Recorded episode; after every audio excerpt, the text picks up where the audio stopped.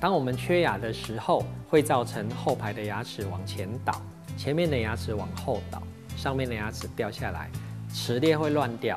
那这个空间损失的时候，我们往往很难再恢复现在的状况。所以我们一定要把缺牙的这个部分补起来。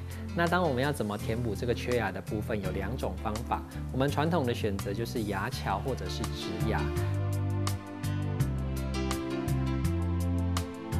那在使用牙桥的时候，它是一个比较传统的做法，我们必须把前面的牙齿磨小，再把后面的牙齿也磨小。两颗牙齿都磨小之后，做出一个牙桥。牙桥顾名思义，就是从一颗牙齿搭桥到另外一颗牙齿。那在没有牙齿的地方，它是靠在牙肉上的。所以说，我们在这个牙桥搭上去的时候，看起来好像是三颗牙齿，但实际上只有两颗牙齿在支撑。粘上去之后，虽然不会再拿下来，可是在中间不能用牙线，哦，清洁上也会比较困难。最重要的是，我们患者会比较担心，为了一颗拔掉的牙齿，就伤害了前后好的牙齿，是不是很可惜呢？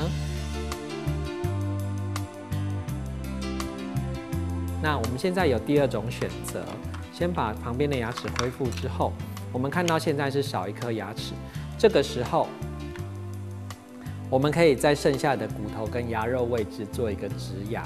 它有两个好处，一个就是前面跟后面两颗好的牙齿，我们就不需要动到它了。第二个，剩下的骨头跟牙肉它已经没有作用，我们可以资源再利用。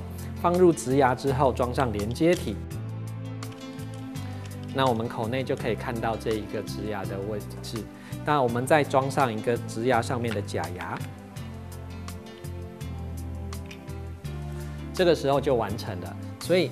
使用植牙技术，就是前面跟后面好的牙齿，它不用做磨小跟破坏，而且它可以重复利用底下剩下的骨头跟牙肉。那如果使用牙桥的话，它的好处是比较快速，那有时候也比较经济，但是它就是会使用到前面跟后面的牙齿。那我们患者要了解之后，好好的做出评断哦。